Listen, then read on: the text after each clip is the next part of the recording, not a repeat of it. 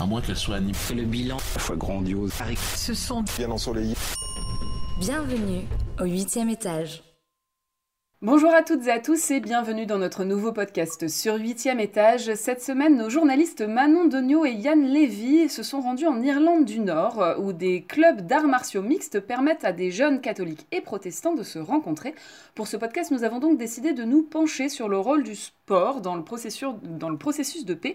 Avec nous pour en parler, nous avons David Mitchell qui est professeur au Trinity College de Dublin à Belfast et spécialisé dans la politique du processus de paix de l'Irlande du Nord et notamment du rôle qui joue le sport. Ce podcast va donc se dérouler en anglais. Euh, vous pouvez donc ajouter les sous-titres en cliquant sur la vidéo. David Mitchell, hello. Hello there. Um, so we in our article we are speaking about MMA. Um, this is not the sport we will talk with you today, um, and and this is not the first example of sports bringing Northern Ireland and the Republic of Ireland together or people together. The national rugby team, for example, um, there is only one. How come? Uh, well, it's it's a good question. Um, uh, sport in Northern Ireland uh, has been divided. Um, Northern Ireland is a divided society um, between Protestants and Catholics. Protestants who are pro-British and Catholics who are, are pro-Irish. And also Ireland is divided uh, between the north and the south. Um, so there have been problems in some sports, in soccer and uh, and in Gaelic games, some political tensions. But uh, rugby has avoided uh, political tensions um, mostly throughout uh, its history. Um, so, so, soccer, there is a, a, Northern Ireland team and a Southern Ireland team, uh, and sometimes there are tensions between those two teams. Um, but but rugby is is organised on an, an All Ireland basis, uh, and and uh, in general, uh, people in the north who play for the the Irish team who are from a Protestant or British background, they don't have any problem with playing for a, an All Ireland team. Um, but the thing about rugby is that it's uh, social base or the, the sort of constituency of supporters uh, on which rugby is based tends to be more middle class. And in the middle classes in Ireland, uh, attitudes are more moderate uh, on political matters than among the working classes. the working classes are those who have suffered mostly during the Northern Ireland uh, uh, conflict, much more so than the middle classes. So, uh, and, and also the history of rugby in Ireland dates back to the sort of British colonial involvement in Ireland. Uh, and so the people in Ireland who play rugby are often uh, of a more sympathetic to, to Britain. Um, and so uh, all the people who play and support rugby in Ireland are happy to support a kind of an Irish team, an Irish identity, but it's a sort of sporting Irishness rather than a, a political Irishness, if you know what I mean. So a lot, a lot of people who support the Ireland team, they're happy to have an All Ireland rugby team, but they would not want an All Ireland state. Um, and so we have to notice for those who are fan of rugby, they, they must have noticed is that they on, they also have then their own anthem. And uh, was it a way to get everyone on the same page? Uh, yes, yes. Uh, anthems are controversial in Northern Ireland. Uh, symbols and flags are very controversial in Northern Ireland. Um, and uh, there have been um, problems with Northern Ireland soccer because the Northern Ireland soccer team plays the British anthem before uh, its matches. And uh, this is seen as a, by many people as divisive because Catholics in the North do not want to sing the British national anthem. And this puts a lot of Catholics uh, off supporting the Northern Ireland team. Uh, but rugby has uh, has done something different. It it created a, a neutral anthem um, called Ireland's Call, uh, and I think this uh, it was the mid 1990s that this song was written. Uh, and it, it was to avoid some of the political problems uh, that soccer experienced and uh, to create an anthem that everybody could sing uh, passionately. And it seems to have worked. It seems to have been uh, quite popular. Um, and I think supporters were initially reluctant uh, about the, the, this new anthem, but it's it's been quite successful. Um, and it has been a good way to uh, avoid some of the problems that other sports have had around flags and anthems. And, and yes, you said that there was um, a, a, problem around anthem, and uh, I saw an article you uh, you helped write about. Um, about this problem actually and you were saying that the lack of an anthem was a problem that Wales and Scotland have their, their own so why Northern Ireland is standing aside Yes, in soccer, uh, you mean yes? Uh, Wales and Wales and Scotland, uh, they they don't uh, they don't use the the British national anthem "God Save the Queen," um, but but Northern Ireland does, which leads to the strange situation that if if Northern Ireland uh, plays England, then the the anthem is the same. Um, so there have been a lot of discussions within uh, the Irish Football Association, which is the governing body of Northern Ireland soccer, uh, about the anthem, and a lot of consultation uh, among its supporters about whether the anthem could be changed from "God Save the Queen" to something else. Like Danny Boy is a, a sort of song that most people uh, support in Northern Ireland, and it, it is used for the Northern Ireland team in the Commonwealth Games, and we heard it over the last few weeks in the Commonwealth Games. Uh, so something like Danny Boy uh, might might be an option uh, in the future, but the, the Irish Football Association uh, hasn't quite been able to uh, ch- change the anthem just yet. But I think in the future it will, and I, I know that a lot of Northern Irish uh, Catholics still find the British anthem a barrier to them supporting the Northern Ireland soccer team because a lot of Catholics would want to support the Northern Ireland soccer team, but they just don't like all the British symbols uh, and the anthem. Um, so, but I, th- I think in the future it probably will change. But a lot of Northern Ireland soccer supporters who are working class, very unionist, have very strong a- attitudes. They don't want the anthem to change. They want to keep singing God Save the Queen at their matches. So it is a divisive issue, and we'll have to see how it turns out. And uh, so you said it. There is two soccer teams in Ireland, for north- one for Northern Ireland and one for the Southern. And we saw during the European Football Championship that the two teams were quali- qualified. So um, you, you explained why it would be more difficult for the soccer teams to unite than the rugby. It's um, difference of class and uh, people who were more affected um, by the conflict. So can we hope that um, it will evolve? That maybe one day there will be one soccer team for the entire for Northern Ireland and for Southern Ireland as well? Yeah, yeah. Um, I mean, I, I don't I don't think it will happen. I don't think the soccer teams will unite. Um, but I was involved in a research project a few years ago on sport and political attitudes, and we asked people in the north if they would support an All Ireland soccer team, and uh, 53% of people said they would support a Northern Ireland uh, an, an All Ireland soccer team. So, which was quite a big finding because that that's more than half of people in the north would support um, an All Ireland soccer team. Now, at the time we did the research, Northern Ireland was doing very badly, and so a lot of people may have thought that if we have a combined team, then we would get better results on the pitch.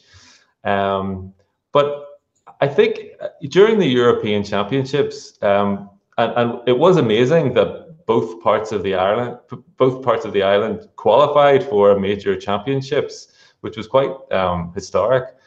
Um, and uh, they they both got knocked out at the same stage, which was quite nice because it meant that one team did not do better than the other. and uh, the fans all behaved themselves very well um, when when they were uh, in France. Um, so it was quite a positive time for, I think, relationships between the two soccer groups of fans. And uh, in a sense, it, it doesn't matter whether we have two teams or one team. The important thing is that uh, people can support whoever they like, and they do so with respect, and uh, they tolerate other other people's views. Um, I, I, don't think we need one team in order to have uh, a more peaceful sort of uh, society or a more peaceful sporting world. Uh, I think as long as people behave themselves and uh, show respect for other people's choices as to who they support, um, that's the most important thing. And um, you yes, you told that you you took part of a research project. It was between 2012 and 2015, I think. Uh, it was funded by the Northern Ireland Executive, and the point was to examine, you said it, the relationship between sport identity and political change. So, um, could you tell us more about what you uncover with this research project? Uh, yes, I mean, the, the, the, project was really about uh, sport and, and social inclusion. So we wanted to know what the barriers were uh, to sports participation, the kind of social barriers. Um, so we were interested in political issues uh, such as flags and anthems and whether this um, was a barrier to certain types of people supporting certain types of sports.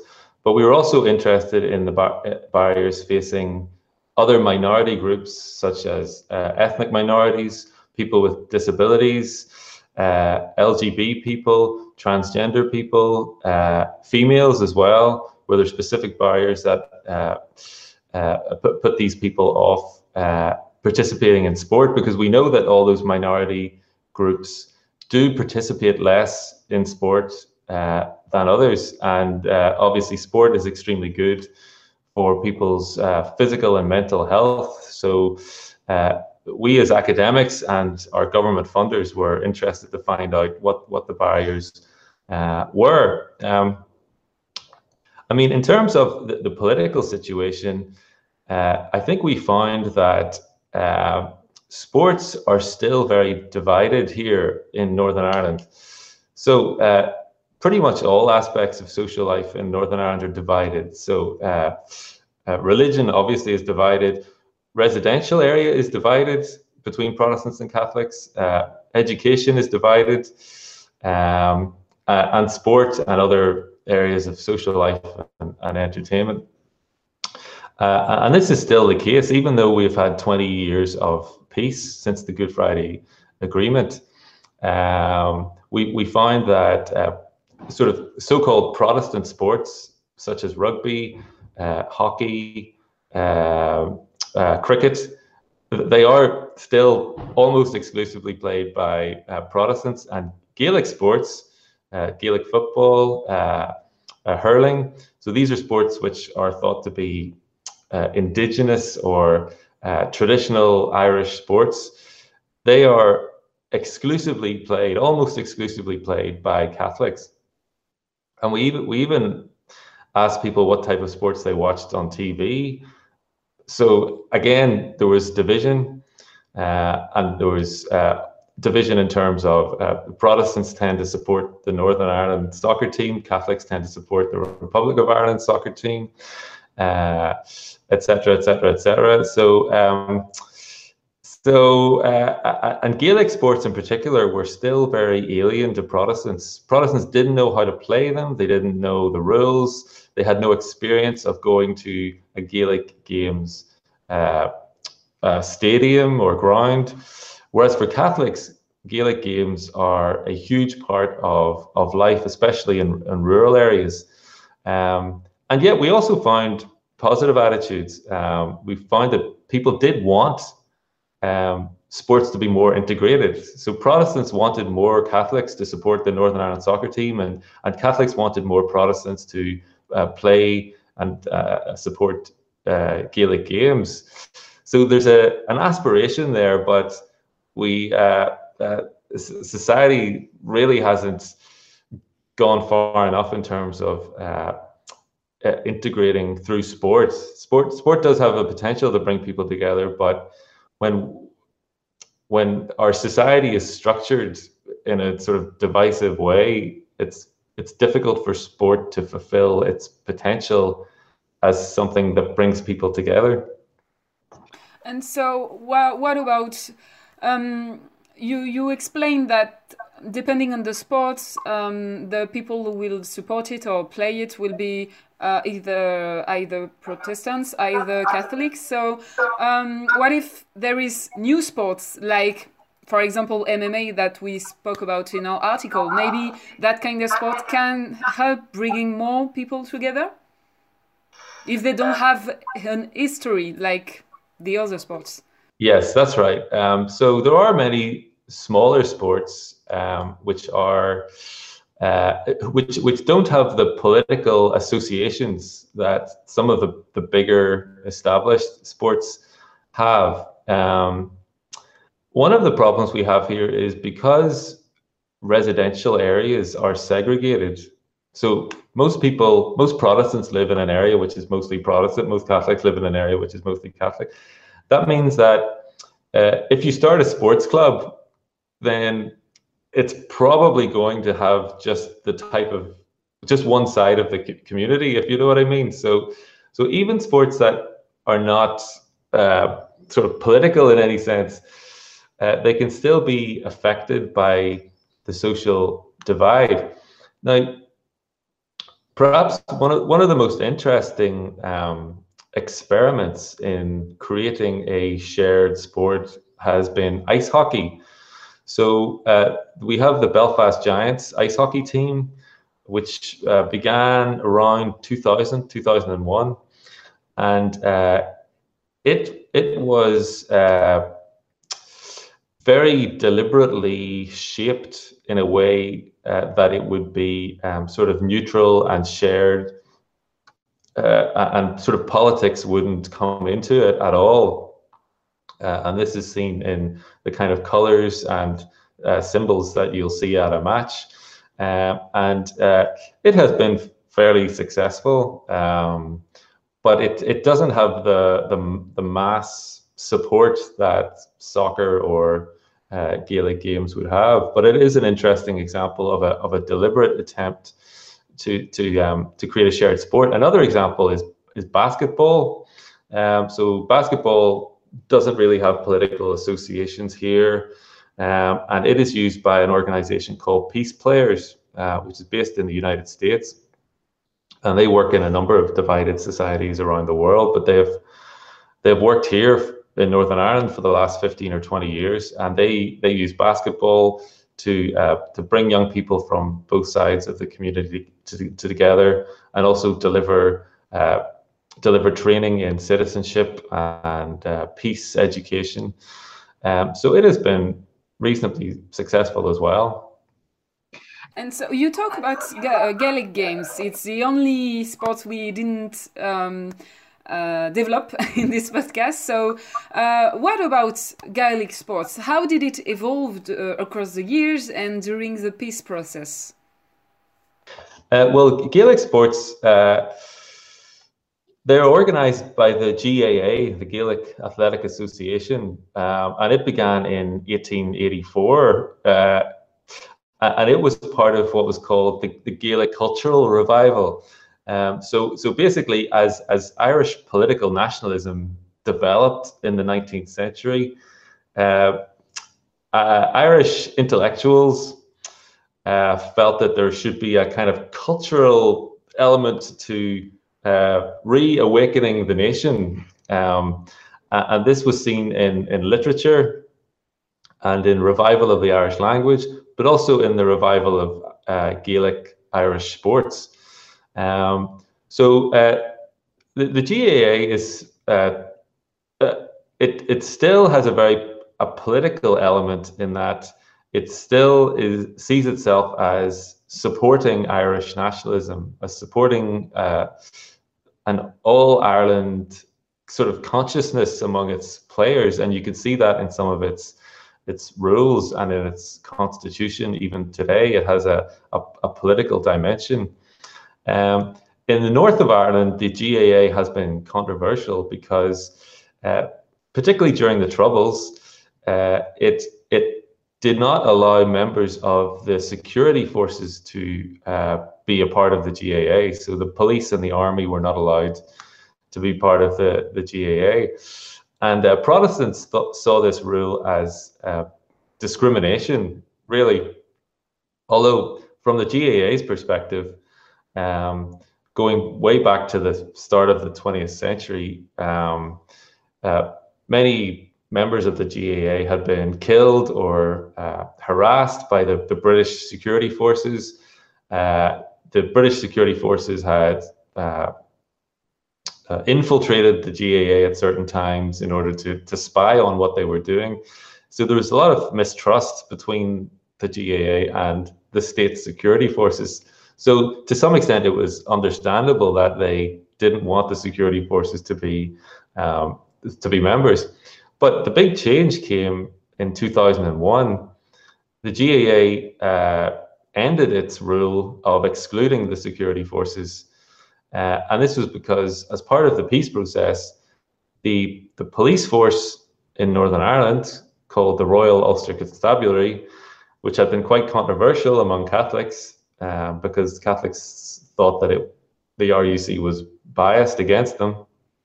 Um, the RUC was reformed and it, it became the police service of Northern Ireland and it uh, increased the number of Catholic members of the police in order to make the police more uh, more representative of everybody in society. So, in response to this change, the GAA uh, ended its rule uh, that security forces could not uh, uh, be members uh, and now there is actually a a PSNI, a police GAA team, in fact, which is an extraordinary change from what happened uh, previously. And the GAA has done a lot of other outreach to the Protestant community. Having said that, as I was saying earlier about our research, I think I still think the GAA is um, uh, unknown by Protestants. It's it's alien to Protestants. It's just something they haven't experienced. Um, uh, although a lot of Protestants we talk to quite like Gaelic games as games, they they say it looks like a good sport or it looks exciting, but but Protestants still don't really understand what goes on. They they they don't know how to play it, uh, and uh, so I think again, that is connected to the divided schools we have here because Catholic schools will teach Gaelic games, but Protestant schools probably will not. Um, so there is uh, more work to be done in terms of making the GAA more inclusive, I think. And do you think that uh, in in years to come, uh, maybe to see people, um, Protestant and Catholic, uh, to to help bringing them together. Do you think that sports will will have a, a huge part in this? Uh, I think sport can have a small role. Um, uh, I think any kind of uh, peace or reconciliation work at, at the level of civil society, it, it always has to come together with uh, work at the, the political level. So, so sport on its own will not bring peace or bring people together or change the world. Um, but I, I, do think it can have a small role in, in bringing people together. Um, one of the, the good things about rugby is that um, here we have an Ulster rugby team, we have an Ireland rugby team, uh, but we also have the British and Irish Lions which is a team consisting of, of people from all parts of Britain and Ireland. So in, in that way, we, we have sort of three layers and, and so people can almost express different layers of identity by supporting the different teams. Um, whereas in soccer or Gaelic games, uh, there is only one type of identity that you can express. Um, and in a sense, the, the Good Friday Agreement was all about um, supporting people having different identities, more complex identities, rather than just you're either British or Irish, you're either Protestant or Catholic. Um, so uh, in that in that sense, I think rugby does best to express uh, people having having multiple uh, identities. Another another project I would just mention is all is uh, something called the Game of Three Halves, um, and this is a a, a project which uh, aims to uh, give young people a taste of of rugby, soccer, and Gaelic all in, in one go. Um, and so this this is a program that is run in, in schools and youth groups around the north, and uh, it is supported by um, rugby, soccer, and, and Gaelic, and they also work with peace players um, in order to deliver this program. And I suppose that program is about making the different games more familiar, less alien, uh, and trying to bring people from different backgrounds um, together. So that is that's been quite an innovative uh, way of of using sport um, uh, to to bring people together. And uh, how long um, does this project have been put in motion? Uh, well, it's it's been going uh, for for many years now, um, since the early 2000s, I think. Um, and and the other thing is that relationships between the, the, the governing bodies, uh, soccer, Gaelic, and rugby, are also very positive. Um, and they have worked together on um, different initiatives and programs over the last 10 or 15 years. Um, so, uh, uh, to some extent, the, the governing bodies have, have modeled very positive relationships in a way that sometimes the, the political parties here have not modeled positive relationships. Um, so uh, so hopefully hopefully um, hopefully sport can continue to uh, become more inclusive and people can learn more about um, other kinds of sports. But as I say, as long as society remains sort of structurally divided, then it's difficult for support to to overcome some of these uh, problems. So territory is still divided, and then we have these symbols problems. So uh, at some Gaelic Games matches, they play the Irish national anthem and they fly the Irish flag. And for Protestants, this is very uh, excluding and and not welcoming to them. So there are problems around symbols in in many sports. Still, uh, still a lot of work to do. So, thank you, uh, David Mitchell, for taking the time to explain to us how sports can have a role in the peace process and bringing people together. Thank you, thank you. À moins qu'elle soit animée. Le bilan, fois grandiose. Ce sont bien ensoleillé. Bienvenue au huitième étage.